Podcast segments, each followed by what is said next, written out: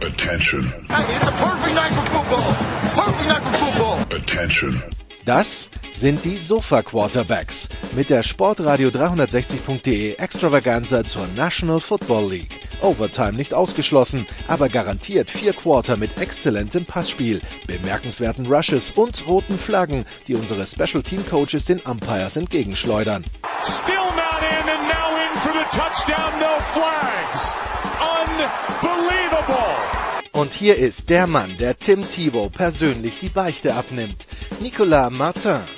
Let's go. We gotta go to work. Da sind sie wieder, die Sofa-Quarterbacks zur German Football League Saison 2019. Woche 4 gespielt. Wir schauen voraus auch auf Woche 5. Es ist viel passiert. Sechs Spiele am letzten Wochenende, acht nächste Woche. Christian Schimmel ist wieder am Start. Hallo Christian. Hallo Nikola, du, mein Arm ist echt überlastet bei so vielen Spielen in den nächsten Wochen. Das ist schon ganz schön heavy. Also muss ich echt gut, gut zusehen, dass ich den regeneriere und dann wirklich nur ja, Handoffs mit der linken Hand mache, weil sonst, sonst äh, weiß ich nicht, ob ich die Saison dann nicht auf POP ende, ja. Und Jens kann sich keine Tommy John Surgery für dich leisten. Also, das ist traurig. Das ist traurig, obwohl ich schon so lange, schon so lange äh, unter Vertrag bin und schon ewig nicht mehr in der Free Agency war. Aber gut, naja, so ist das mitunter. So, so ist das halt im, im harten Business. Äh, man kann nicht alles haben. Wir schauen zurück auf das, was letztes Wochenende passiert ist und schauen dabei erstmal in den Norden der Republik, wo die New Yorker Lions zu Gast waren bei den Berlin Rebels. Und letztes Jahr war das eine klare Angelegenheit für Berlin. Beide Spiele gewonnen. Äh, die Rebels so ein bisschen auch äh, das Team, wo die Lions am ehesten Fehler gelassen haben die letzten Jahre. Vor, vor zwei Jahren hat man nach dem Eurobowl dort verloren äh, nee, vor drei Jahren nach dem Eurobowl dort verloren. Äh, vor zwei Jahren das Spiel in Berlin hätte man in Abwesenheit von Casey Terry bei den Lions eigentlich nicht nur gewinnen können, sondern gewinnen müssen.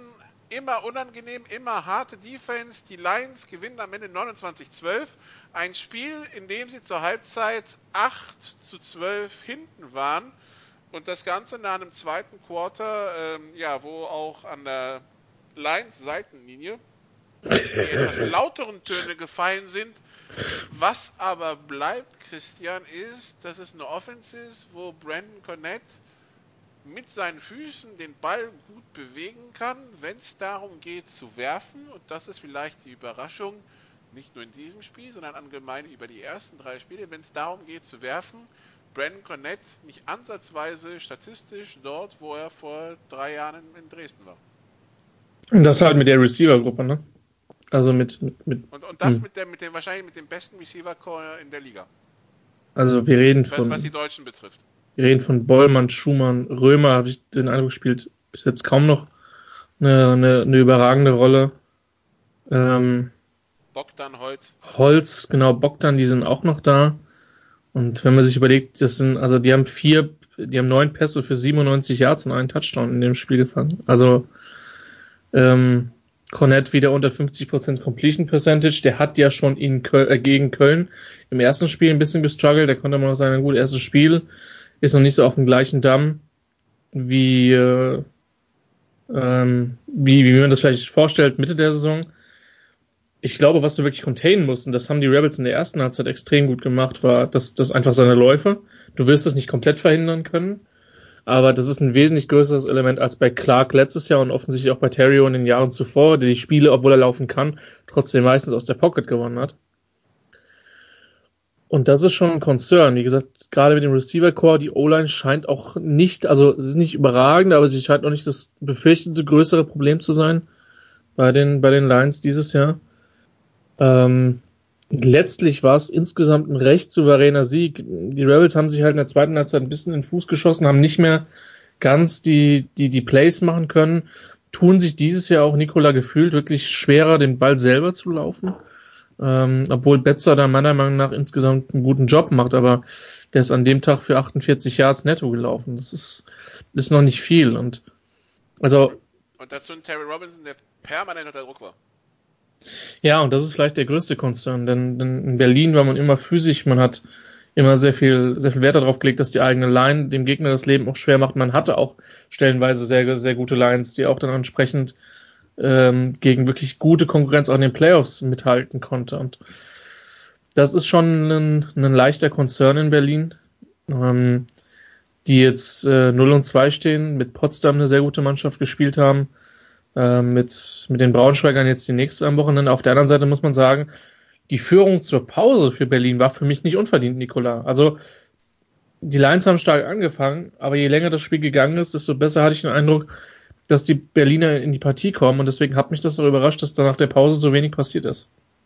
Ja, bei den Lions habe ich das Gefühl, hat sich äh, auch Troy Tomlin ein bisschen in den Rage gecoacht. Ähm, also ich, ich, ich, stand an der Seitenlinie. Ich meine, wir, kennen, wir kennen Troy schon ein bisschen länger. Ne? Ich meine, Troy ja. war ja, ist in den 90ern nach Deutschland gekommen, war ja Head Coach bis 2004, dann war er wieder in den USA und ist zurückgekommen. Der Troy Tomlin, der zurückgekommen ist, war ein viel ruhigeres Modell als das kinderfressende Etwas, das 2004 die GFL verlassen hat. Ja?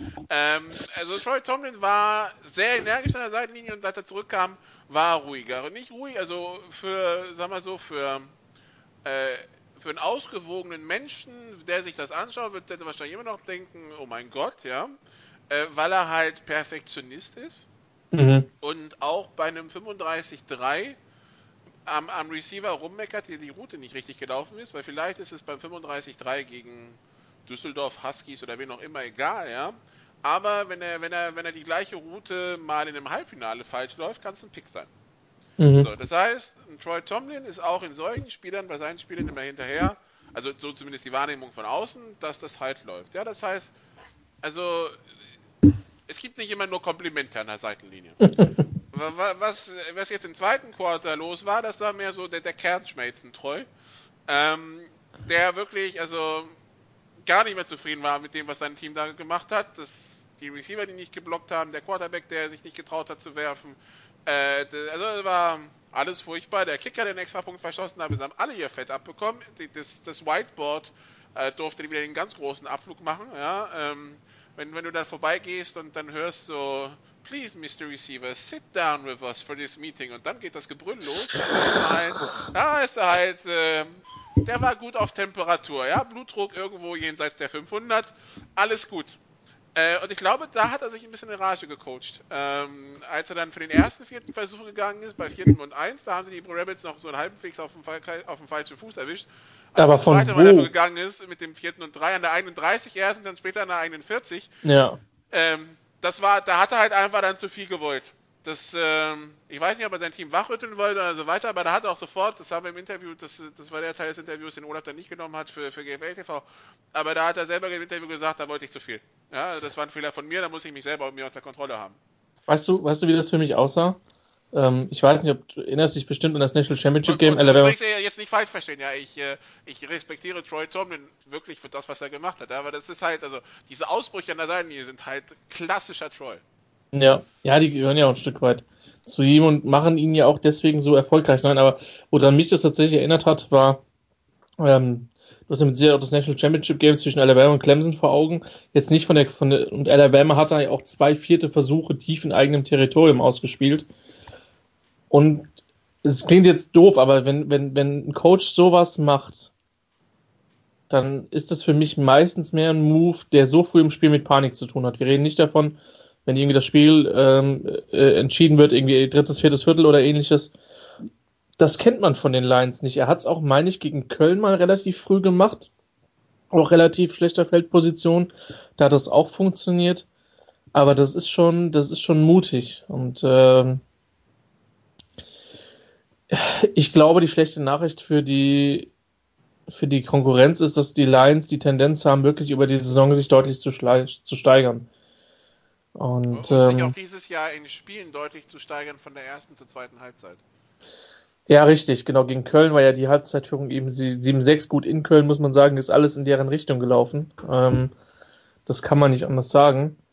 Aber ja, deswegen, ich will nicht sagen, der Concern für die Rebels ist noch größer. Das will ich gar nicht formulieren, aber ich habe so ein bisschen den Eindruck, dass ein paar Stärken der Rebels dieses Jahr noch nicht so auf dem Platz zu sehen sind. Also auch Potsdam konnte sehr gut gegen die laufen, ähm, was mich überrascht hat in dem ersten Spiel.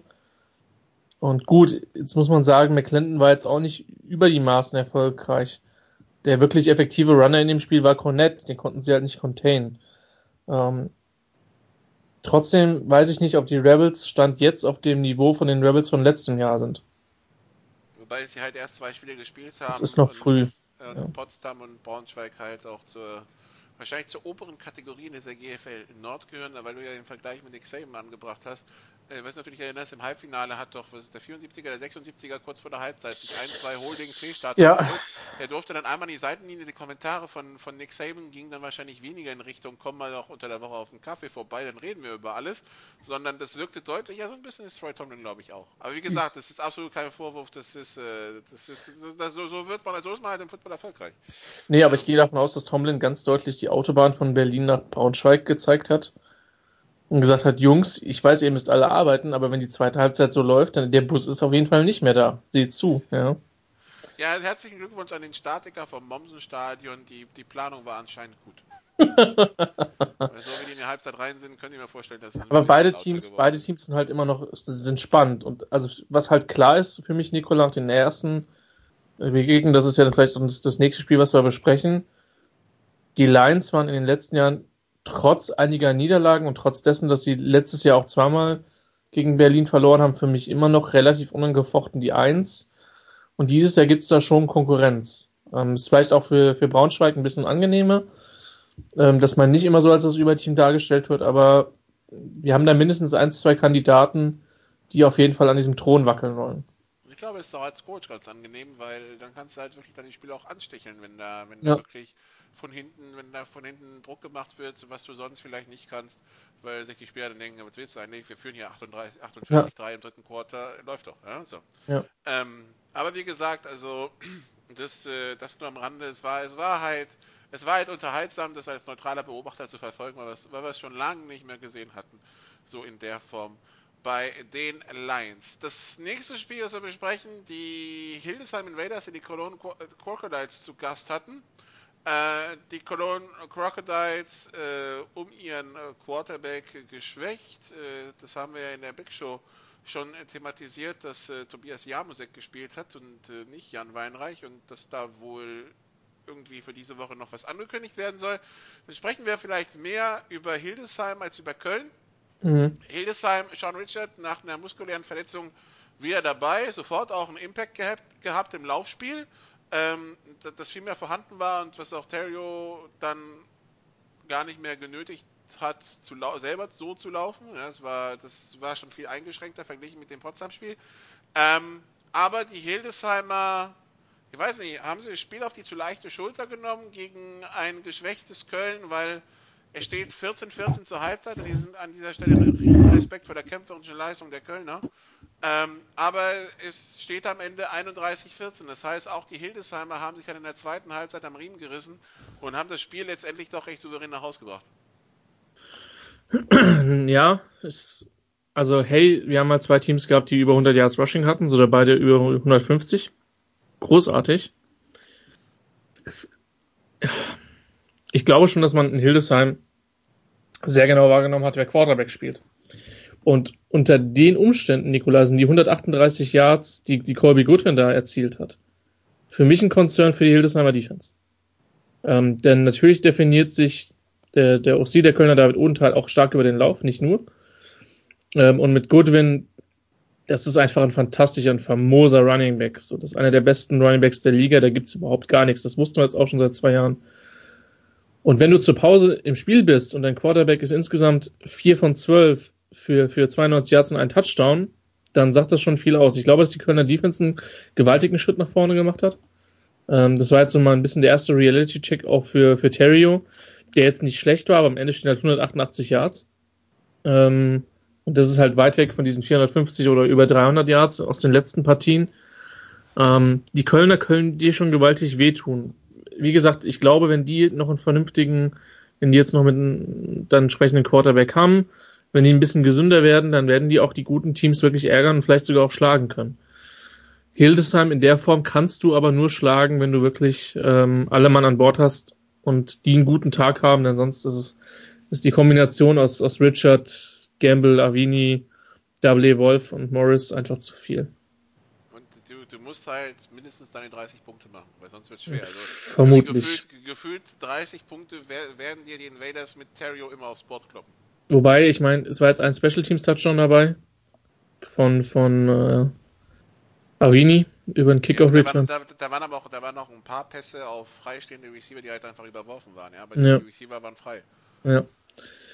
Also da ist äh, normalerweise, du wirst auf jeden Fall mindestens, im, äh, wenn du eine sehr gute, eine gute Defense hast, musst du in den Mit-20er scoren. Wenn du eine ordentliche Defense hast, musst du vermutlich, oder eine durchschnittliche Defense hast, musst du vermutlich in den Mit-30er scoren, um, äh, um Hildesheim zu schlagen. Von daher vermute ich ein bisschen was von beidem, ähm, dass man, sag ich mal, ein bisschen die Kölner übersehen hat nach dem, nach der Situation. Und äh, ja, deswegen, das, äh, ich schiebe das tatsächlich mal ein bisschen auf Hildesheimer Unkonzentriertheiten, aber die sind halt auch, glaube ich, nicht so weit weg vom Rest der Liga, wie man das vielleicht nach dem Potsdam-Spiel gedacht hat. Stops werden da also Aufschluss geben. Es geht nach Berlin. Ja. Danach hat man Düsseldorf zu Gast, das vielleicht weniger, aber dann fallen im Juni halt Dresden. Und dann in Braunschweig die Rückkehr von Casey Terrio am 22. Juni. Ähm, das also zu Köln und Hildesheim. Die Kölner, die weiterhin auf Willi Seni Faunoku verzichten müssen und auf Mubarak Jerry, die beide verletzt sind. Es dauert wohl noch ein paar Wochen. Ähm, was natürlich auch nicht hilft, weil am Ende haben die, die Kölner dann in Hildesheim mit äh, zwei Linebackern auf Defensive End gespielt, weil nichts mehr da war. Ähm, dann kommen wir zu den Potsdamern, die die Düsseldorf Panther zu Gast hatten. Das letzte Spiel von Quarterback Tucker, äh, bevor es zurück in die USA geht und wir uns dann fragen, wie es denn eigentlich überhaupt weitergeht in, in Potsdam dann auf Quarterback. Ähm, am Ende ein 34-17 gegen die Panther. Wir haben ja schon oft über das schwere Startprogramm der Panther gesprochen letzte Woche. Gerade besonders diese, diese weiten Auswärtsfahrten permanent. Mhm. Äh, und die nächste weite Auswärtsfahrt kommt jetzt am Wochenende nach Kiel. Ähm, aber sie, sie, sie, sie klammern und sie krallen sich fest und äh, ja. Also sie, sie, sie werden, sie sind keine Pushover. Sie sind keine Pushover und das war uns ja im Vorfeld klar, dass es für die Panther als Aufsteiger mit einem enormen Personalverlust schwer wird. Aber für mich sind die deutlich more, mehr äh, competitive, wie die Engländer sagen, also deutlich konkurrenzfähiger, ähm, als ich das vor der Saison vermutet hätte.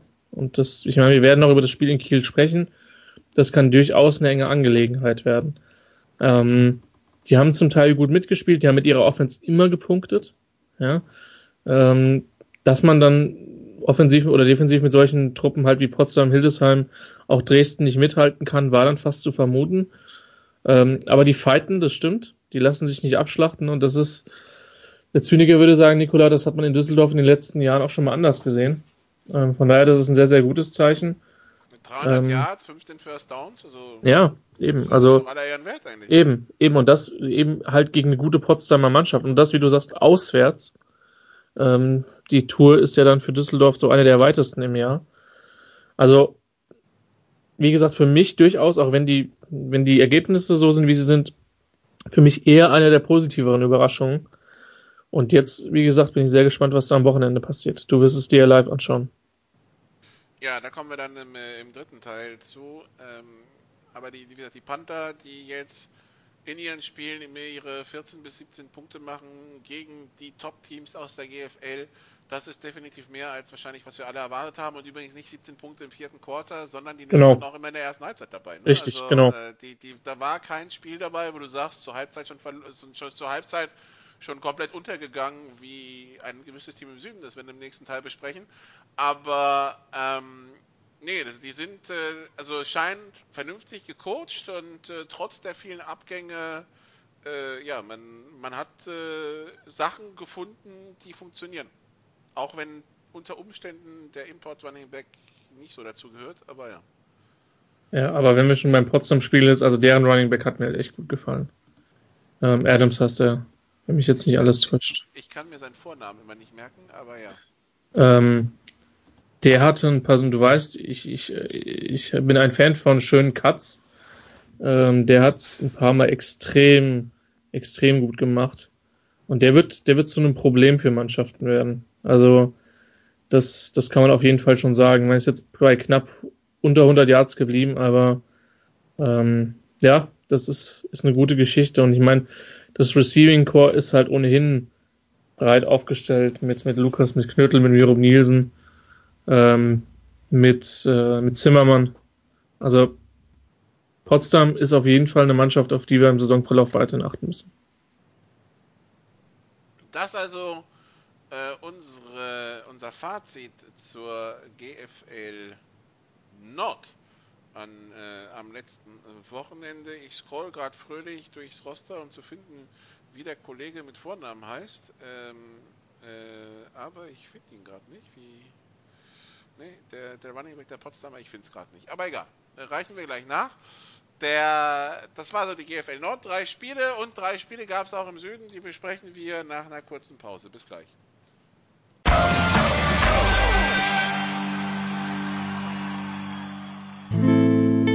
First and 10 around the league. Teil 2 bei den Sofa Quarterbacks zur GFL. Ähm, nachgereicht. Herr Adams heißt mit Vornamen Gennady mit IY am Ende. Russischer Staatsbürger.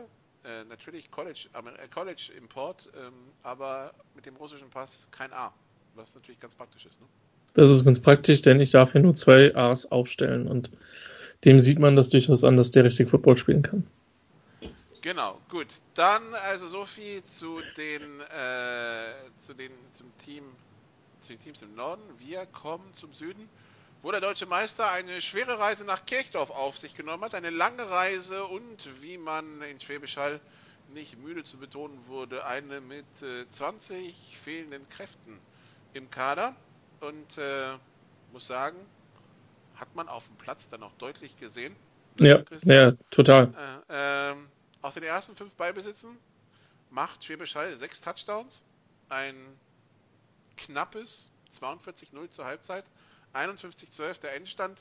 Ähm, ja, ich meine, aus Schwäbisch Hall Seite wird man sich wirklich ärgern, dass da so viele gefehlt hat, weil da wäre eigentlich mehr drin gewesen in Kirchdorf. Du musst es jetzt nicht zu sehr auf eine zynische Ebene holen. Ne? Also ähm, Clark, 11 von 13 für 163 Yards und drei Touchdowns. Du weißt als Stevens, der Tag war nicht besonders gut, wenn, dein Gegner, wenn der Gegner mehr Touchdowns als Incompletion hast. Das ist korrekt, ja. Und also das, das große Problem bei den Wildcats war halt Tackling und Tackling und Tackling und ein bisschen Courage, aber vor allen Dingen Tackling.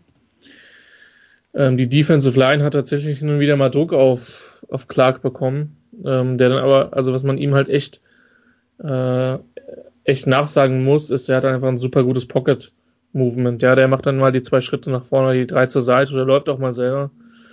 Das ist schon stellenweise echt gut. Und dann hat halt Hall diese, gefühlt diese 35 Receiver-Optionen, die jetzt nicht alle qualitativ gleich sind, aber die alle, alle was können. Und dann sah es stellenweise sehr, sehr einfach aus. Und äh, wie gesagt, so einfach sah es gegen Kirchdorf in den letzten Jahren defensiv nie einfach aus. Aber gut, ähm, das hat halt dann ohne Probleme gewonnen. Ich glaube 42-0 zur Halbzeit. Und ja, dann ist das halt auch entschieden. Also dann kamen die Backups für, für die Unicorns und Kirchdorf hat dann in der zweiten Halbzeit ein bisschen besser aufgesehen, ausgesehen. Noch ein Pick Six vor, äh, von Lorenz Klauser ähm, ja, gemacht, aber halt in der Offense auch danach nicht in die Partie gekommen. Wobei, wie gesagt, es hat, es hat mit Turner der Offensive Coordinator gespielt, der letztes Jahr ähm, Quarterback in, in Kiel war. Und genau, weil, weil der Starter Ian Colster verletzt war. Ähm, von daher, das hat mit Sicherheit einen Einfluss gehabt und ja, man sagt ja Haller Defense auch nach, dass die recht gut ist. Auf jeden Fall war das nicht, war das aber auch nicht nach dem Geschmack von Christoph Wiener. Wir haben uns inzwischen mit ihm unterhalten. Ähm, das äh, man ist sich der Probleme in Kirchdorf anscheinend bewusst und möchte diese adressieren. Also ähm, es besteht Hoffnung. Es besteht Hoffnung, ja, so ist es. Und wie gesagt, ich glaube halt auch an den Coachingstab in, in Kirchdorf. Das ist halt mein Ding, weil ich meine, Nikola, wir haben jetzt mit denen in den letzten Jahren zu tun gehabt, da sind in den meisten Sachen gute Sachen bei rumgekommen. Ja, also sowohl in der Relegation haben sie uns überzeugt, als auch letztes Jahr in einigen Spielen da ist durchaus mehr drin in der Kirchdorfer Box. So, das ist also das Kirchdorf-Spiel. Wir kommen äh, wieder in Regionen, die der, die, in der sich auch unsere Zuhörer vielleicht äh, des Öfteren aufhalten als äh, in Kirchdorf am Inn. Wir kommen in die Großstädte zurück. Äh, Stuttgart hatte Ingolstadt zu Gast. am Ende ein 37-30 für die weiterhin ungeschlagenen Stuttgarter, die weiterhin fröhlich 400 Yards an Offense pro Spiel produzieren. Äh, Michael Eubank vier Touchdowns, okay, auch zwei Interceptions. Tyler Cooperwood hat alle Touchdowns gefangen, äh, elf Catches für 190 Yards, vier Touchdowns. Giacomo De Pauli beinahe für 100 Yards gelaufen und äh, auch wenn die Defense viel zugelassen hat, am Ende ist es trotzdem Sieg. Die Stuttgarter die diese Spiele, die sie letztes Jahr bestimmt verloren hätten, dieses Jahr weiterhin gewinnen und mit 3 und 0 jetzt ähm, ja den, Weg, den Blick vielleicht nicht mehr so ganz in den Rückspiegel setzen müssen wie, wie letztes Jahr, sondern sich dann jetzt darauf konzentrieren können, äh, dass man sich äh, definitiv im, mindestens im Mittelfeld etabliert, wenn nicht noch ein bisschen höher. Ne? So ist es. So ist es. Und ich meine, als du diese angesetzt hast, habe ich gedacht, ich habe noch nie jemanden gehört, der so eine schöne Überleitung nach Montabaur geliefert hat, aber dann kam dann doch Stuttgart ähm, von den Großstädten und Metropolen, aber gut. Ja, sei, sei halt. Wie heißt euer Footballteam nochmal? Die Fighting Farmers. Ja, und siehst du nicht die Fighting Radfahrers oder so? Also, ähm. äh, ja, Fighting Radfahrers. Äh, kann man gut finden, muss man nicht. Äh, wir bleiben dann doch lieber bei den kämpfenden Bauern. Äh, von kämpfenden Bauern zu kämpfenden Skorpionen. Ähm, Stuttgart sehr, sehr, sehr, sehr gut in der Offense, produziert immer. Jetzt kann man sagen, die haben jetzt noch keine Defense vom Format Hall und Frankfurt gesehen, das stimmt. Ähm, aber sie machen das, was sie mit ihren Mitteln, äh, Mitteln haben, sehr gut. Giacomo De Pauli, du hast es angesprochen, ähm, hatten es schon vorletztes Jahr in Ansätzen überzeugt. Letztes Jahr dann trotz dessen, dass die Statistiken nicht so überragend waren, eine gute Saison gespielt, wenn er gesund war. Und jetzt hat man halt mit, mit Tyler Cooperwood echt extrem viel Speed ähm, und das hat man auch gesehen, dass er das gegen Ingolstadt gut genutzt hat. Eubank macht für mich einen besseren Eindruck als letztes Jahr. Ähm, ist mit eher einer der besseren Quarterbacks und jetzt ist man 3-0, Nikola. Und ich denke schon, dass der, dass der, dass das, was man letztes Jahr wollte, nämlich Richtung Playoffs zu schielen, wo man dann ziemlich abgestürzt ist, ehrlicherweise, was die Prognose betrifft, dass das dieses Jahr durchaus jetzt ein realistisches Ziel sein muss nach diesen drei Siegen. Ja, weil es halt, ähm, halt auch irgendwie überzeugende Siege waren, finde ich. Also die, die A, sie machen Spaß zuzuschauen, was äh, bei den Stuttgartern die letzten Jahre nicht zwingend der Fall war. Ähm, also das hat man ja so bei den Ansätzen auch gesehen bei diesem Spiel in Marburg letztes Jahr. Ja, das scheint, das ist, das ist so für mich so ein bisschen der, der, der Wendepunkt der letzten Saison, weil äh, da hat man gesehen, dass dieses Team lebt noch und dieses Team hat wirklich auch Spaß am Football. Und den bekommen sie jetzt im Augenblick Woche für Woche auf den Platz. Und während andere Teams halt, ähm, ja, wahrscheinlich immer noch auf der Suche nach sich selbst sind, die Stuttgarter haben jetzt einfach mal schon mal drei Siege vorgelegt. Die kann ihnen keiner mehr wegnehmen. Da müssen andere Teams jetzt erstmal hin drei Spiele gewinnen, ja. Kirchdorf muss drei Spiele gewinnen, München muss drei Spiele gewinnen, Ingolstadt muss drei Spiele gewinnen, Allgäu muss drei Spiele gewinnen, ja. Das, ähm, das dauert jetzt noch ein bisschen, weil die spielen ja alle gegeneinander. Das heißt, selbst wenn es bei Stuttgart erstmal nicht mehr so läuft, ähm, zum Beispiel gegen Frankfurt oder gegen Hall. Der Rest muss ja erstmal wieder rankommen und dann hat Stuttgart gegen diese, gegen die anderen Mannschaften immer noch die Chance, äh, weitere wichtige Punkte einzufahren. Von daher, die haben sich eine super Ausgangsposition geschaffen. Die haben jetzt in drei Spielen gesehen, dass äh, das, was sie über den Winter gemacht haben, Früchte trägt. Und ich glaube, das ist, das ist was, was du als, als Coachingstab super aufnehmen kannst, um jetzt die Spieler zu motivieren, vielleicht nochmal noch mal einen Tick mehr zu geben, ja. Und ähm, jetzt äh, vielleicht sogar sich äh, höhere Ziele zu setzen. Und also ich muss sagen, was Stuttgart bisher macht, ich habe sie gegen Marburg ja live gesehen. Ähm, Respekt, also das äh, hätte man nicht, also man hat in Stuttgart auf Kontinuität gesetzt, bewusst, nach der schwierigen Saison letztes Jahr.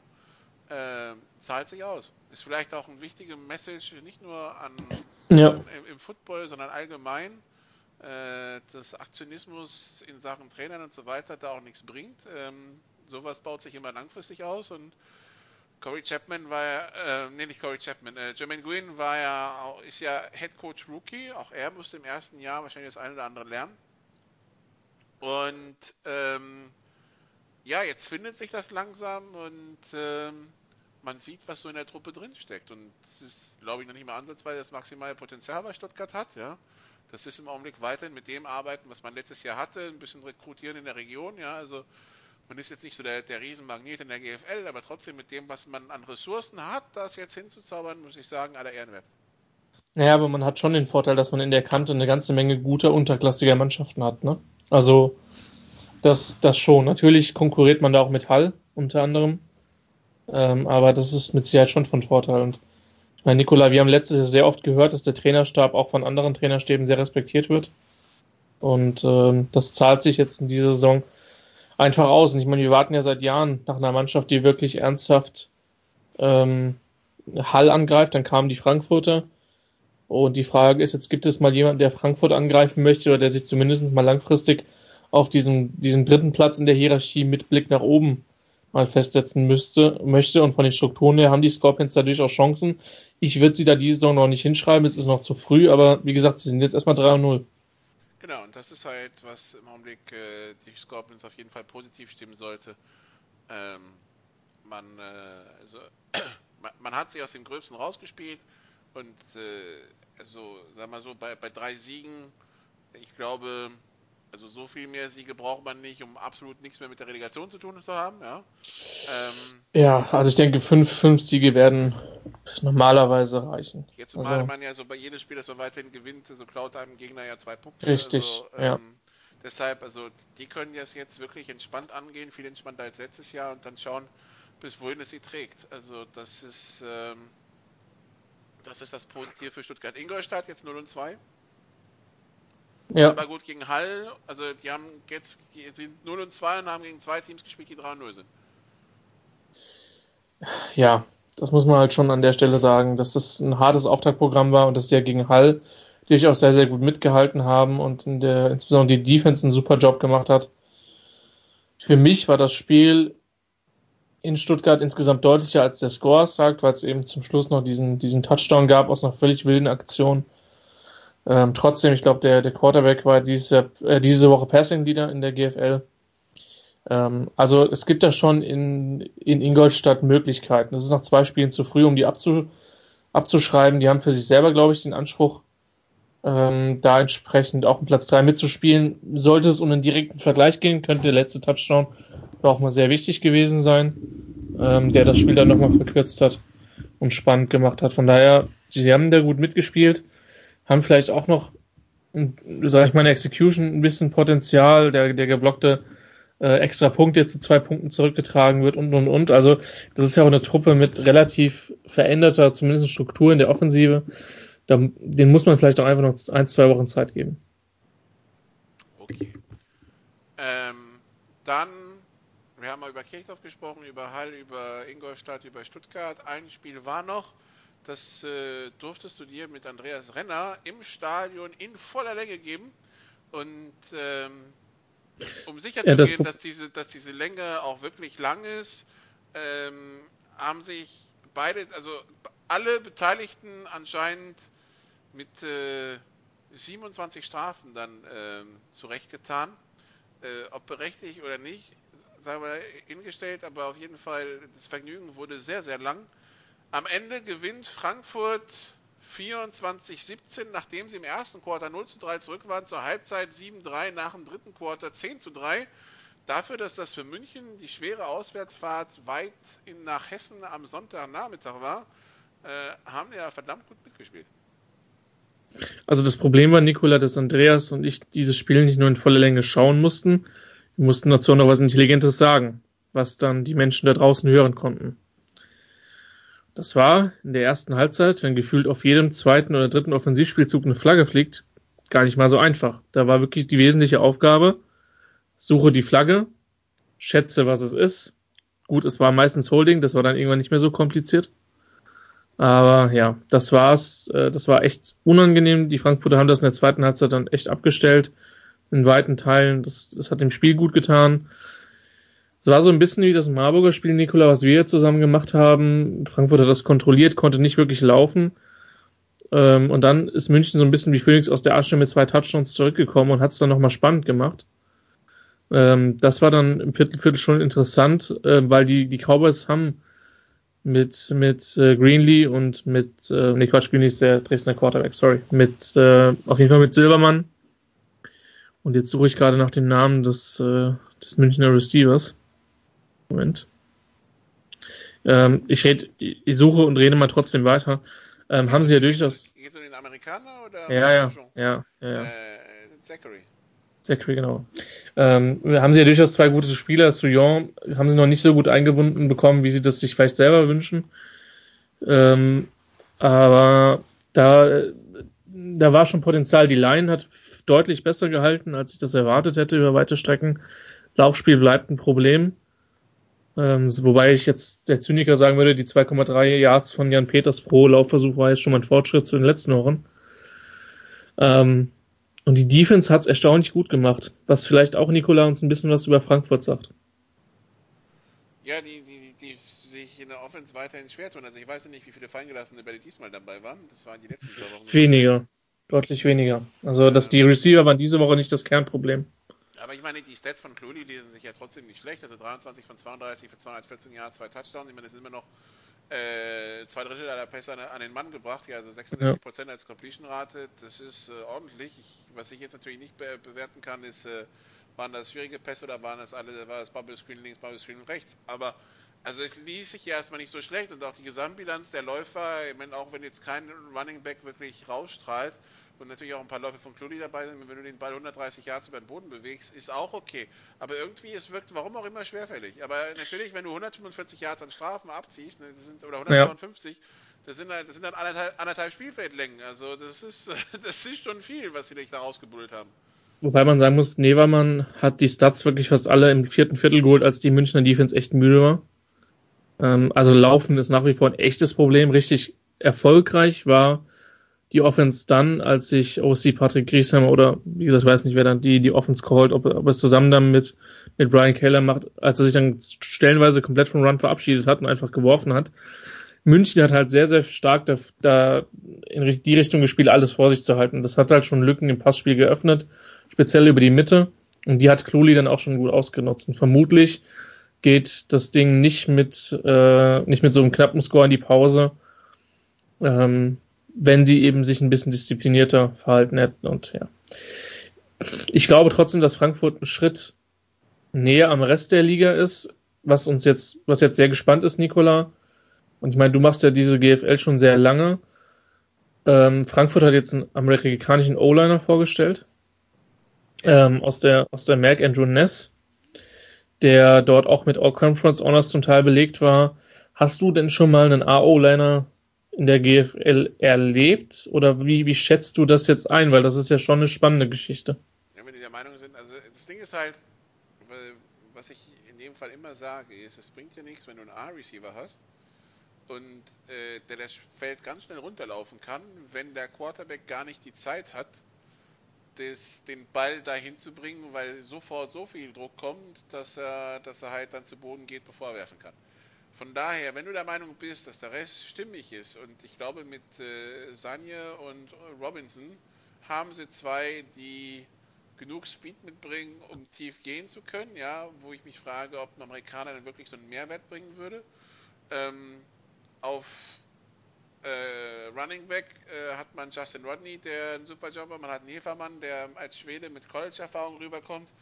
Ähm, man weiß halt nicht, ob es mit einem amerikanischen Running Back so viel besser wäre, dann kann ich verstehen, dass man dann sagt, okay, wenn die O-Line unsere Hauptbaustelle ist, und das ist sie ja bei den ganzen, nicht nur bei den Holdings diese Woche, sondern das hat man ja die letzten Wochen auch gesehen. Äh, ich habe gegen, gegen Allgäu hat ja Crowley, wurde er viermal gesackt, wenn ich mich recht erinnere.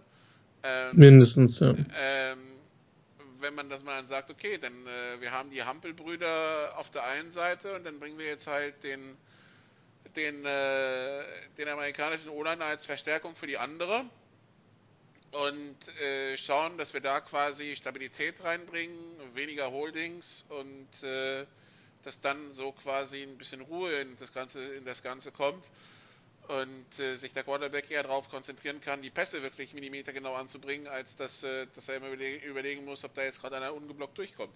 Also von daher, ich kann es nachvollziehen. Es ist nicht der erste amerikanische O-Liner, der spielt. Mhm. Ähm, und wie gesagt, man hat ja, man hat ja schnelle Receiver, das heißt, der, der Bonus ist jetzt nicht ganz so groß, wenn man jetzt nochmal einholen würde. Also ich kann es verstehen.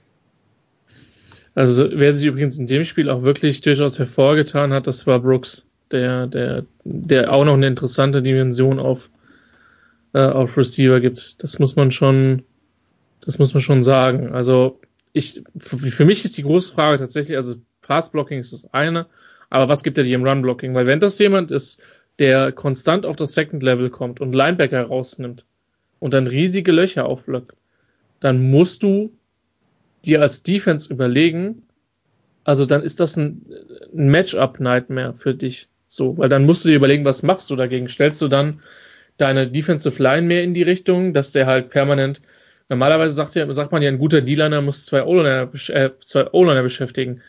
Aber vielleicht müssen dann zwei D-Liner sich mit dem einen O-Liner aus, also bewusst beschäftigen, nicht um, sorry, andersrum. Ein, es gibt gewisse Defensive-Spieler, die sind so gut und so kräftig, die beschäftigen zwei Offensive-Line-Spieler, meistens ein Guard und ein Center. Und reißen dahinter dann Lücken auf, die die Linebacker nutzen. Jetzt könnte man das umgekehrte Matchup quasi ziehen, dass sich zwei D-Liner mit einem Offensive-Liner beschäftigen müssen. Und das ist für eine Dynamik in der Defense kann das schon sehr interessant sein. Und sage ich mal so, wenn der jetzt noch pullen kann oder wenn du sagst, ja, wir stellen ihn mal rechts auf, mal links auf, das ist ja für einen O-Liner erstmal egal, ob der dann rechts oder links steht. Ähm, nicht von der Technik her, aber im Run-Blocking spielt das nicht die riesige Rolle. Ähm, dann kann das schon, also ich bin sehr gespannt. Ich freue mich, ich habe es noch nicht gesehen, der GFL. Wird eine sehr, sehr interessante Sache. Und Frankfurt wird dadurch mit Sicherheit nicht schlechter werden. Ich habe gerade mal nachgeschaut, die Hampel-Brüder waren schon dabei, als äh, Sean Cooper, deren Running Back, in 14 Spielen inklusive Playoff also damals zwölf reguläre Saison plus Viertelfinale ja. und äh, Halbfinale in 14 Spielen 395 Mal für 3089 Yards gelaufen ist, mit 7,8 Yards im Schnitt und 43 Touchdowns. 220 Yards pro Spiel im Schnitt gelaufen. Ähm, und da waren die Hampelbrüder schon in der Marburger O-Line. Das ist übrigens jetzt wahrscheinlich gegen manche Marburger jetzt ein Weinkrampf, ja, weil 3000 Yards äh, scheint weit, weit weg. 220 pro Spiel. Ich, hab, ich weiß nicht überhaupt, ob er schon 220 total hat, aber ähm, ja, also das waren damals die Zeiten und da waren die Hampelbrüder schon drin. Also die können das eigentlich. Ja, von daher, das wird in der Tat jetzt echt, echt spannend werden. Und, ja, die Zahlen sind krass. Ich gebe es zu. Ja. Also, das, äh, da ist, da ist aber auch ein, da ist allein schon ein Viertelfinale gegen Dresden dabei, wo, wo Cooper für 346 Yards und sieben Touchdowns gelaufen ist. Tja, kann man mal machen. Kann man mal machen, ne? Ja. Gut, dann machen wir eine kurze Pause und dann riskieren wir den Blick in die Glaskugel für die Spiele nächste Woche. Bis gleich.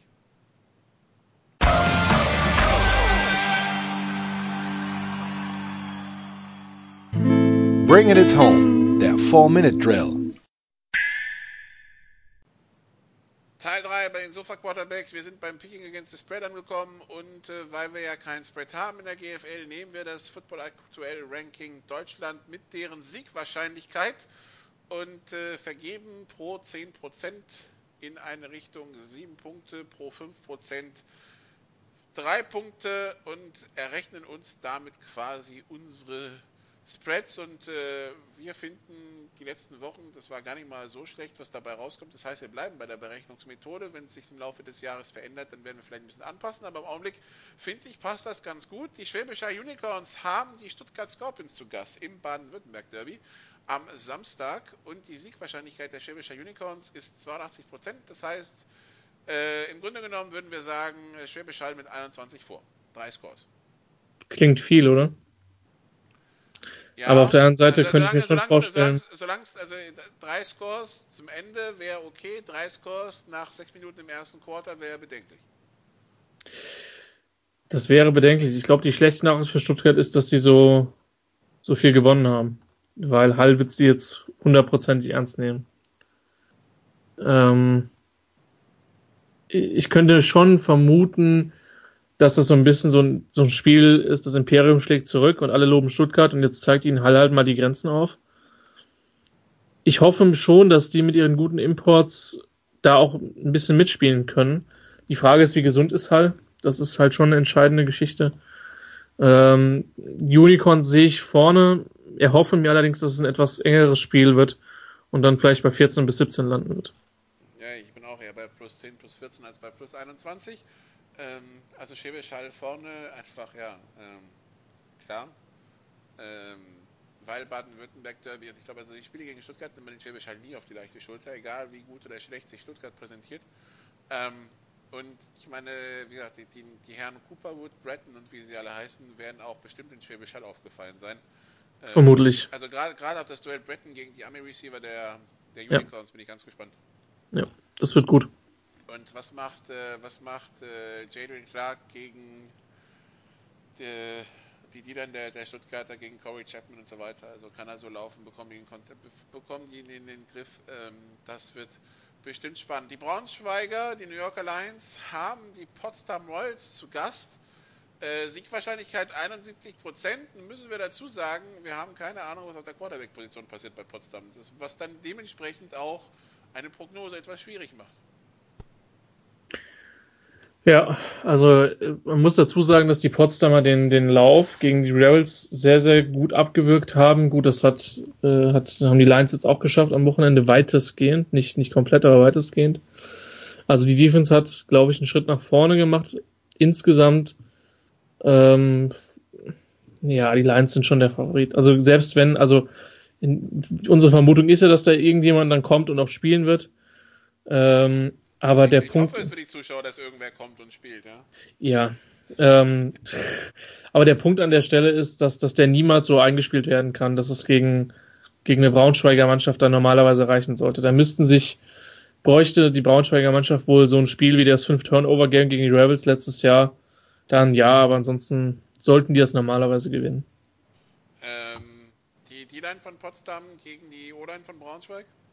Ja, könnte nett werden. Also weil die, also gerade der Kalon, der, der Defensive End slash Tackle, ähm, ist jemand, der viel, ist aber auch nicht der einzige, das muss halt, kommt halt noch dazu. Also da ist einiges an Talent, ich bin sehr gespannt, wie, wie Lechko eingesetzt werden wird. Und äh, ja, könnte lustig werden. Also die Braunschweiger allein sah nicht so schwach aus, wie ich befürchtet hatte vor der Saison. Aber äh, sie kommen jetzt, sie kriegen jetzt auch nochmal ein echtes Kaliber vor, vor, vor das Gesicht gesetzt, denn so ganz überragend war die Rebels Line noch nicht. Die Kölner Line hat den, Braun, den Braunschweiger echt schon stellenweise Probleme gemacht, vor allem im Hinspiel. Also das ist auch, glaube ich, genau da, wo ich attackieren würde. Also im Football Ranking ist Schwäbisch Hall die 1 gegen Stuttgart die 6. Äh, Lions die 2 gegen Potsdam die 7 und äh, unser nächster, so, das ist dann am Sonntag um 15 Uhr übrigens, Braunschweig-Potsdam. Das dritte Matchup, was wir besprechen, ist, äh, findet am Samstagabend statt. Die Frankfurt Universe, die 3, hat die Ingolstadt Dukes zu Gast, die 14. Und Siegwahrscheinlichkeit 72 Prozent ergibt für uns plus 14. Ja. Ich sag mal so, auswärts in Ingolstadt ist nicht geil für, für eine Frankfurter Mannschaft. Und die Dukes haben halt sehr gut, defensiv sehr gut mitgehalten gegen, gegen Hall, hatten dann gegen Stuttgart echt ihre Probleme. Ähm, Quarterback, die Offense generell hat sich gegen die Scorpions schon ein bisschen besser eingespielt. Könnte enger werden, als viele Leute glauben. Also 14 klingt viel und Frankfurt, muss man dazu sagen, hat noch kein Spiel so durchgespielt, wie sie es müssen. Deswegen, ich würde jetzt. Ja, ich würde vermutlich irgendwo zwischen 7 und 10 den Frankfurter Favoritenstatus an, ansetzen, aber vielleicht sogar eher Richtung 7 dabei, dass es, dass es knapper wird. Ingolstadt, Frankfurt immer. Ja, das kommt noch dazu, dass die halt eine Historie haben, dass es eng ist. Ja. Ähm, okay. Dann äh, immer noch am Samstag, dann um 15 Uhr, ne, um 17 Uhr, Entschuldigung, die Dresdner, die vier müssen auswärts zu den Kölner fahren, die zwölf. Ähm, die Dresdner Favorit, 63% Siegwahrscheinlichkeit, das heißt, wir bewegen uns hier irgendwo zwischen 7 und 10 vor. Und dann natürlich dann wieder die Frage, wer spielt in Köln Quarterback? Ja. Und aus deiner Frage ermesse ich, dass du nach wie vor immer noch keine Antwort hast. Ich, Traurig. Äh, nee, nix. Also ich kann dir sagen, wer es nicht sein wird, aber da hört doch hinaus. Ich, mich hat keiner, leider keiner gefragt. Ja. Also es ist, ich habe auch am Samstag was zu tun. Und deswegen ist es eh, eher schwierig. Ich habe auch nicht den Arm, um Quarterback in der GWL zu spielen. Und die Beweglichkeit und die Physis und das Spielverständnis. Ähm, aber für Dresden wird es, also nachdem man jetzt gegen Kiel und äh, Düsseldorf gespielt haben, hat, wo man alle sich ja einig sind, dass äh, die vielleicht nicht, eher, nicht so um die Playoff-Plätze mitspielen werden, äh, jetzt mal ein Test gegen ein Team, ja, das bisher mit Braunschweig und Hildesheim eher gegen den oberen Teil der Tabelle gespielt hat. Ähm, muss man mal schauen. Also, äh, jetzt, das wird jetzt mal auch eine defensive Herausforderung für Dresden.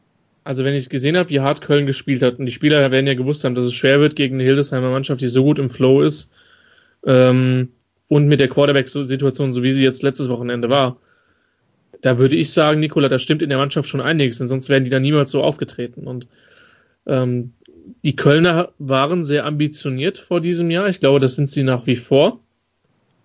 Und die Frage ist, wie viel besser ist das Defensive Backfield geworden? Das wird ein sehr interessanter Test gegen eine Dresdner Passoffense, die bis dato sehr, sehr gut funktioniert hat. Laufen kann in der Liga keine, das wissen wir. Ich glaube, dass das auch am Wochenende schwierig wird. Ähm, aber wenn Köln offensiv eine Lösung hat, dann kann das durchaus spannend werden. Ich bin da besonders gespannt auf beide Duelle jenseits an der Anspiellinie. Denn ja, Köln ist angeschlagen, aber die haben trotzdem immer noch viel Qualität auf diesen beiden Seiten. Und äh, bei den Dresdnern sah es offensiv bis jetzt sehr gut aus, aber es ist halt schwer einzuschätzen. Die hatten auch speziell gegen Kiel Phasen im Spiel, wo es sehr, sehr harzig gewesen ist. Also das könnte schon eine enge Kiste werden, deswegen bin ich da auch eher bei fünf bis sieben Punkte die, die Dresden da Favorit ist. Viel mehr, wie gesagt, es kommt so ein bisschen auf die Quarterback-Situation an. Das spielt den äh, Monarchs egal, wer da jetzt spielen wird, in die Karten, denn Unruhe ist immer per se immer schlecht. Ähm, aber die Kölner sind, glaube ich, in den anderen Bereichen schon durchaus fast auf Augenhöhe. Ja, also ich glaube auch, dass es enger wird. Ähm, aber wie gesagt, es sind halt ein paar zu viele Unbekannte auf Kölner Seite, um das wir die einschätzen zu können. Aber ja. der, wie gesagt, die Moral, die scheint zu stimmen, weil, also gerade das zweite Quarter in Hildesheim war da wirklich sehr, sehr gut. Dann die Rebels gegen Hildesheim. Und da nimmt wahrscheinlich die, dieses Ranking auch ein bisschen die Form und die Positionen vom letzten Jahr mit rein. Denn die Rebels 0 und 2 aktuell auf 5 gerankt als äh, Viertelfinalist aus dem letzten Jahr. Die Hildesheimer, die im Ranking steigen und steigen, aber die kommen halt von relativ tief. Äh, sind jetzt auf 8 gerankt mit ihren drei Siegen in Folge, fahren jetzt nach Berlin und äh, die Tabelle, der, der Koeffizient sieht halt die Rebels mit einem Touchdown vorne, also mit äh, 61% Siegwahrscheinlichkeit. Ähm, ist insofern interessant, finde ich, weil äh, die Rebels haben die Unkonzentriertheiten der Braunschweiger ausgenutzt. Die Hildesheimer waren gegen Köln zwischendurch unkonzentriert und haben auch sofort äh, dafür bezahlen müssen. Ähm, das heißt, also, wenn, wenn Köln ein Warnsignal war, dann müsste Hildesheim das konzentrierter angehen in Berlin. Ist Köln kein Warnsignal gewesen, dann könnte es für Hildesheim sogar gefährlich werden in Berlin. Also wer die Rebels unterschätzt, macht prinzipiell immer einen Fehler. Das ist einfach so. Also dafür spielen die zu physisch und zu tough, als dass die irgendjemand auf, der, auf die falsche Schul leichte Schulter nehmen sollte. Und was die Rebels gegen, gegen Potsdam relativ gut gemacht haben und gegen Braunschweig gut gemacht haben, waren, dass sie dem Gegner den Pass weggenommen haben. Ähm, und das ist jetzt die erklärte Stärke der, der Invaders. Auf der anderen Seite muss man sagen, gut, das Pass, das Receiving Core der Lions ist auch jetzt mit Sicherheit vergleichbar mit dem, was, ähm, äh, was also Hildes, das Hildesheimer und Braunschweiger Receiving Core ist vergleichbar. So, das wollte ich an der Stelle ausdrücken. Das wird spannend. Ähm, Weil Hildesheim wieder nochmal den Tick besser, oder? Also. Ja, Hild, ja, gefühlt. Gefühlt ist Hildesheim einen Tick besser und vermutlich ist Hildesheim vielleicht sogar, ja, nicht bei den Running Backs, weil McClendon und McKenzie, das sind schon zwei Freaks of Nature, wie der Amerikaner sagen würde, für GFL-Verhältnisse. Die Line dürfte ähnlich sein. Ähm, der Quarterback ist halt der Unterschied. Und das ist halt Terrio nochmal auf einem anderen Niveau als Cornett. Nichts gegen Cornett, aber Terrio ist Terrio. Brauche ich jetzt auch nichts Neues zu erzählen. Also es ist, ist, ist eine überragende Form. Die Kölner, hatte ich den Eindruck, Nikola, haben ihnen zwischenzeitlich ein bisschen wehgetan. Auf der anderen Seite psychologisch ist es für die Rebels eine unfassbar angenehme Situation, weil sie sind Außenseiter in der Partie. Natürlich ist es so, wenn sie jetzt 0 und 3 starten, dass es in den Playoffs im Norden echt schon schwierig wird. Aber trotzdem finde ich, ist es keine schlechte, es ist keine schlechte äh, Ausgangs-, mentale Ausgangsposition. Und Kutschi kann sagen, Leute, ihr habt zur Pause gegen die Lions geführt. Also was wollt ihr eigentlich mehr? Ihr müsst es nur bringen, ja? Aber weißt du, ich habe ich, ich hab ja die Invaders jetzt, äh, die Vorbereitungsspiele und die beiden ersten Spiele habe ich ja, vor allem das erste Spiel habe ich ja äh, dann äh, die, die, Videos von gesehen, aber dann Casey Terry in echt spielen zu sehen, wäre da, da, fehlte was letztes Jahr, ja. Also das ist schon, das ist schon auf einem anderen Level, was der spielt. Das, äh, also äh, egal ob man Hildesheim gut findet oder nicht, oder heim oder auswärts, wurscht, ja, aber Casey Terrio ist das Geld, das Eintrittsgeld alleine schon wert, ja. Also wer, ja. wer sich das also anschauen will, sollte auf jeden Fall hin. Ähm, Sonntag 15 Uhr Stadion Wilmersdorf übrigens für die, die, ähm, die hinwollen. Nicht Mommsenstadion, sondern Stadion Wilmersdorf ist, äh, ich muss mal nachschauen, welche S-Bahn-Station das auf dem Ring ist, aber ist direkt auch da an der Messe, ist nicht weit weg. Ähm, ja, also das, das ist schon eine Augenweide und er, er, ist halt wieder der General auf dem Feld und war halt genervt von äh, den ganzen Fehlstarts und äh, illegal Snaps und so weiter, die seine O-Line fabriziert haben. Oder fabriziert haben. Ähm, ja. äh, und der lässt es ja seine Mitspieler dann auch relativ schnell wissen, wenn er unzufrieden ist. Das ist halt Casey Terrio. Äh, von daher glaube ich mal, also ich glaube, das Spiel war ein guter Weckruf und äh, dass dann diese Woche dann gearbeitet wird und äh, dann bin ich echt gespannt auf das Spiel gegen Berlin wie gesagt, äh, für Hildesheim, wenn das Spiel durch ist, dann kommt Düsseldorf, dann haben sie eine Woche Pause und dann Dresden und Braunschweig. Ähm, das ist so erstmal mit Berlin warm spielen für Dresden und Braunschweig, dann gegen Düsseldorf gesund bleiben und dann halt kommen die Wochen der Wahrheit. Aber äh, nach dem verkorksten, nach dem verkorksten Spiel gegen, gegen Köln, so wie es gelaufen ist, äh, da ist das, ist Berlin, kommt Berlin jetzt, glaube ich, als guter Test auch als Test gegen eine physische und sehr aggressive Defense. Ja, hast du schön zusammengefasst, finde ich. Ist auch für das Spiel ein schönes Schlusswort. Habe ich tatsächlich nichts zu ergänzen.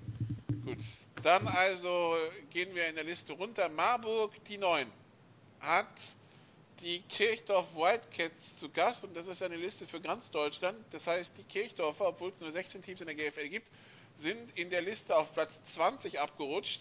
Äh, hinter ein paar Zweitligisten wie Ravensburg, Elmshorn oder Straubing. Ähm, die Kirchdorf war jetzt also die lange Fahrt am Sonntag von, äh, vom Inn an die Lahn. Sonntag 16 Uhr. Wir werden uns das anschauen. Siegwahrscheinlichkeit von Marburg 81 Prozent. Das wären drei Scores Vorsprung. Ich verrate nicht zu viel, wenn uns beide Trainerstäbe gesagt haben, ja, also es gibt das, was wir im Training sehen und es gibt das, was wir auf dem Platz sehen. Ähm, und das, was wir auf dem Platz gesehen haben von beiden, war phasenweise gut, aber auch des Öfteren nicht so gut. Das macht dann die Prognose ein bisschen schwer. Für mich ist es halt das Problem, dass ich jetzt dieses, diesen Eindruck dieser ersten Halbzeit von, von Kirchdorf gegen Hall habe. Nach dem Spiel muss ich sagen, also Marburg ist gefühlt improved und wäre für mich der irgendwie sieben bis zehn Punkte Favorit. Gerade auch, weil das halt, und das muss man vielleicht auch nochmal mit Leuten, die vielleicht seltener sich mit der GFL beschäftigen, einfach nochmal sagen. Das ist ein 16 Uhr Spiel an einem Sonntag in Marburg. Das heißt, alle Menschen im Kirchdorfer Kader, die am Montagmorgen früh arbeiten müssen, für die ist das extrem unangenehm. Und sagen wir so, ist, wir wissen jetzt noch nichts zur Personalsituation, aber es wäre nicht das erste Mal, dass dann auch mal jemand sagt, Leute, ich habe Schicht um 6 Uhr morgens, das packe ich nicht. 540 Und, Kilometer ist die Strecke mit dem Auto, fünfeinhalb Stunden, mit dem Bus dementsprechend nochmal zwei, drei Stunden mehr.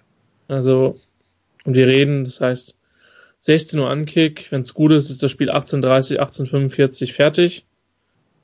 Bis man dann aus dem Stadion raus ist, kann man mindestens noch mal eine Stunde rechnen. Ja, 20 Uhr fährt der Bus los, dann bleiben sie noch irgendwo stehen zum Essen. Ja. Dann muss der Busfahrer ja Pause machen, also vor 4, 5 Uhr sind die nicht zu Hause. Richtig. So, und das macht es halt für Kirchdorf kompliziert. Ich glaube, dass beide ein bisschen unter ihren Möglichkeiten spielen. In Marburg haben wir ja das Wort Execution so oft auf den, in den Mund genommen, dass es fast auf dem Index steht ich sehe, wie gesagt, aufgrund der Strukturen sehe ich die Mercenaries irgendwie sieben bis zehn Punkte vorne. Mich würde aber auch ein Auswärtssieg nicht komplett schocken, weil Kirchdorf deutlich mehr Potenzial hat als das, was sie bis jetzt gezeigt haben. Ja, und ähm, man beiden nicht so wirklich über den Weg traut im Augenblick. Ja? Man, das stimmt und die Tabelle tut es auch nicht. Genau, äh, 0-3 gegen 0-2-1 ist äh, ja, also es ist ein Must-Win für beide, wenn man höhere Ansprüche diese Saison hat. Ich glaube, der ja. Sieger kann dann sagen, okay, wir machen die Lücke ein bisschen wieder zu nach oben, ja. Der Verlierer hängt dann weiterhin unten in diesem, in diesem sieglosen Pulk mit drin und, ja. und kommt nicht von der Stelle. Das heißt, es ist ein Must-Win für beide. Ja. Äh, aber wer das gewinnt? Hm. Ja. Also sag mal so, wenn Kirchdorf so tackelt wie gegen Hall, dann höchstwahrscheinlich Marburg, wenn nicht, dann ja. Dann werden wir ein sehr offenes Spiel haben und wie gesagt, wir werden die Freude haben, das dann zu kommentieren. Ich bin gespannt. Also ich sehe auf jeden Fall für beide Mannschaften genügend Möglichkeiten, das Spiel zu gewinnen. Aber wie gesagt, du hast es in der, in der Sofa Quarterbacks Ausgabe so schön gesagt, die, die beiden Teams, die sich da so gerne in den Fuß schießen. Ähm, in der Tabelle sind die beiden Teams auf jeden Fall mal deutlich vor einigen anderen Mannschaften. Die Kiel Baltic Hurricanes, das ist Samstag das Spiel, wo ich dann sein werde. Die Nummer 10 hat die Nummer 18 zu Gast, die Düsseldorf Panther, die 0 und 1 Hurricanes gegen die 0 und 3 Panther. Die Hurricanes 70 nee, 71% Siegwahrscheinlichkeit, macht also zwei Scores Vorsprung. Äh, schwer zu sagen, deshalb, weil wir von Kiel nur ein Spiel gesehen haben. Ja. Und äh, dementsprechend, also auch der Gegner von Kiel, weil es kein Vorbereitungsspiel war, äh, im Grunde genommen vor Ort schauen musste, was da geht. Äh, erstes, eine erste Halbzeit, wo sie gegen Dresden gut mitgehalten haben, bevor es dann in der zweiten Halbzeit dann doch seinen Lauf nahm. Gegen Düsseldorfer, die in Dresden in der, in der ersten Halbzeit gut gefeitet haben, die gegen äh, Hildesheim in der ersten Halbzeit gut mitgehalten haben, die jetzt in äh, Potsdam in der ersten Halbzeit gut mitgehalten haben. Äh, was aber auch klar ist für die Panther, wenn das mal mit einem Sieg klappen soll in Kiel, dann müssen sie nicht nur die erste Halbzeit gut mithalten, sondern dann müssen sie auch 48 Minuten spielen. Ähm, ich weiß nicht, also ähm, ich hatte es mir schlimmer vorgestellt bei beiden, ja. muss ich sagen. Ähm, ich bleibe dabei, dass da wahrscheinlich nach oben relativ wenig gehen wird, weil der Rest einfach auf so hohem Niveau spielt. Ja. Aber, also, so sag mal so, das, das absolute Not gegen tiefstes Elend, das man vielleicht noch zwei Monaten erwarten hätte können, wird es nicht sein. Also ich wäre jetzt tatsächlich, wenn ich einen Spread machen müsste, eher feige und würde vermutlich sagen, Kiel minimaler Favorit plus drei. Field Goal, also drei bis fünf, genau. Drei bis, drei bis fünf Punkte. Wobei, Heimvorteil, wobei Heimvorteil in den USA generell schon mal mit drei belohnt wird. Ne? Also genau, also wenn ich diese drei anwenden würde auf GFL-Verhältnisse, dann würde ich sagen drei bis fünf Punkte, das heißt netto eins bis zwei Punkte, also ein fast Coinflip für mich. Und ich meine, das Positive ist, beide Teams werden in der möglichen Relegation, sofern einer der beiden Teams daran landet, es ist noch früh, es ist noch lang zu spielen, ne? Ähm, werden auf jeden Fall kein Team sein, was man vermutlich mit 50 Punkten vom Platz schießt. Glaube ich jetzt erstmal nicht dran. So. Und äh, Kiel hat zum Teil sehr, sehr gute Sachen gegen Dresden gemacht, über Düsseldorf. Bei denen ist es so, dass die ihre Punkte halt zum Teil auch gegen die, also gegen, auch schon früh im Spiel gemacht haben. Und wie gesagt, die haben wirklich sehr, sehr ordentliche Imports. Das, das muss man an der Stelle sagen. Und das ist natürlich, Nikola, beide gehen in die Partie rein und sagen, das ist ein absoluter Must-Win.